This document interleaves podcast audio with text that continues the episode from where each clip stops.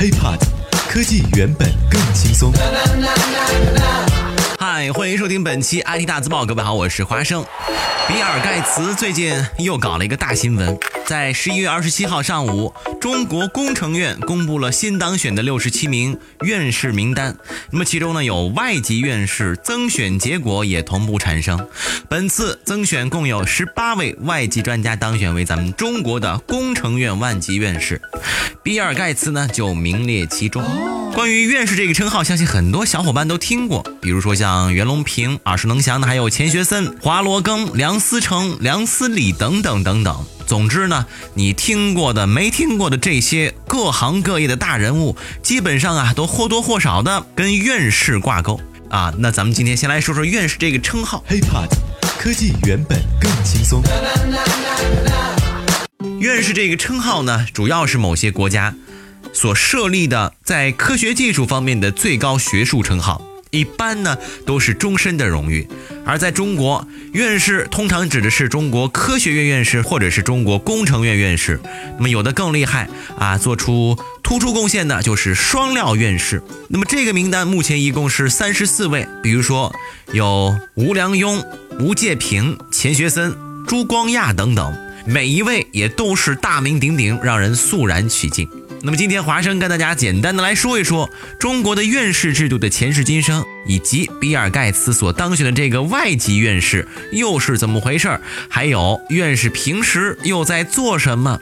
咱们接下来呢就细细道来。首先来说院士的设立，也就是我们常说的中国科学院和中国工程院。中国科学院呢是成立于一九四九年十一月，是咱们中国自然科学最高学术机构。那么第一届的中科院院长就是大名鼎鼎的郭沫若先生。根据中科院官网显示，截止到二零一六年，中国科学院有院士七百七十七人。可以说，每一个当选为科学院院士的人都在各自的领域做出了卓越的贡献。比如钱学森就在1957年因其航天导弹领域的突出成就被评为中国科学院院士。中国工程院呢，则是在1994年6月3号成立，同时设立了院士制度，并且每两年增选一次。它是中国工程技术界最高荣誉性咨询性学术机构。根据2016年10月中国工程院的官网显示。中国工程院呢，目前共有院士八百三十五人，其中我们所熟知的袁隆平先生，就是在一九九五年被评为中国工程院院士。然而呢，咱们国家的科学院和工程院的院士当中呢，也有一批表现优秀的人，他们不仅在最初的中国科学院被评为科学院院士，同时又因为其突出的成就，在一九九四年成立的中国工程院当中也被评为了工程院院士。这样的人呢，就被称为双料院士。这也就是我咱们一开头所说的啊。那么在这一共这两个院加起来一千五百多人当中，只有三十四个人被评为了双料院士。这些人绝对都是在咱们国家各个领域的奠基者，或者呢叫做创始人。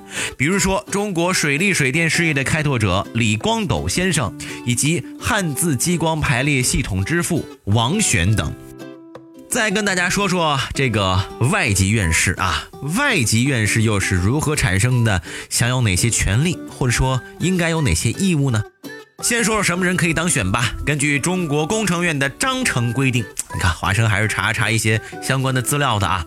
具有很高的工程科学技术水平和在国际上享有良好声誉，对中国工程科学技术事业发展做出贡献，或者呢在促进我国工程科学技术界国际交流方面有着重要作用的外国籍专家学者，可被提名并当选为中国工程院外籍院士。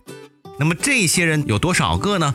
现在呢，咱们国家一共有六十六位外籍院士。那么最让我们熟悉的，比如说有那谁，李政道、丁肇中、朱立文等等这些美籍华人，而一手打造了全球软件帝国，可以说吧，对人类的事业发展也起到了相当大的推动作用，并且呢，这反反复复又做过无数次全球首富的比尔盖茨，这次他能当选呢，也算是实至名归。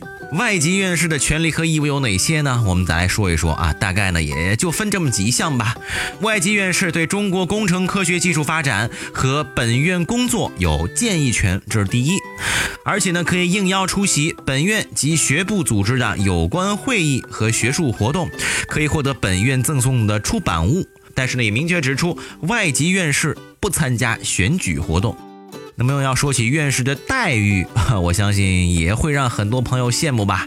根据国家的现行规定，中科院院士享受的工作待遇包括医疗保健、乘车等，相当于副部级，每个月呢国家津贴是两百元。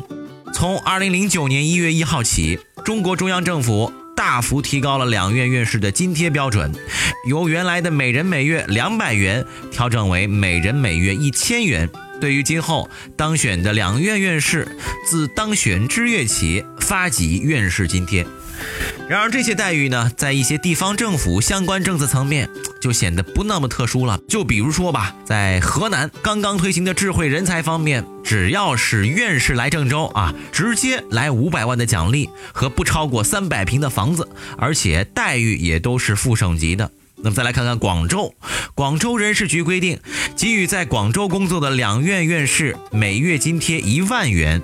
又比如，山西省中北大学规定的引进院士待遇是这样的：科研启动费两百万，安家费十万，年薪二十万，来校后分配二百六十平方米的住房。所以呀，每一个院士到了地方，那都是当做宝贝来对待的。什么叫做铁饭碗啊？什么叫做金饭碗？这个呀，应该就是了。这玩笑归玩笑，要跟大家说的是啊，有些院士也并不全是终身制的。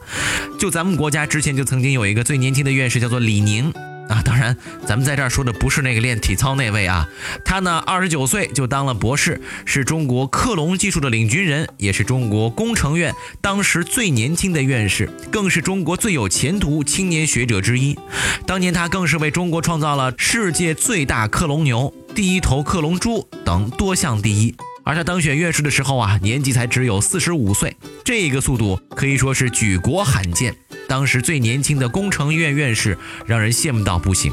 不过呢，因为当时国家对于参与科研项目的合作公司并没有太多限制，因此也有很多项目直接就被某些教授所运营的公司拿下。而且就拿李宁来说吧，他的转基因技术技术门槛高，没有多少公司有能力胜任，与自己公司合作的效率还更高。但是就因为有了这些门槛儿，也出现了很多腐败的问题。这位李宁博士，曾经的李宁院士，最后也因为卷入入贪腐案件而拿下了另一个第一，就是第一位被撤销称号的两院院士。关于院士的故事，其实还有很多很多，比如说评选的过程啊，还有一些院士归国的故事，这些呢，咱们就留作以后给大家慢慢的来聊。OK，以上呢就是本期 IT 大字报的全部内容了。如果想和华生取得更多的交流，可以添加我的个人微信，就在节目简介备注当中，也欢迎大家关注我们的喜马拉雅账号。我们下期再见，拜拜。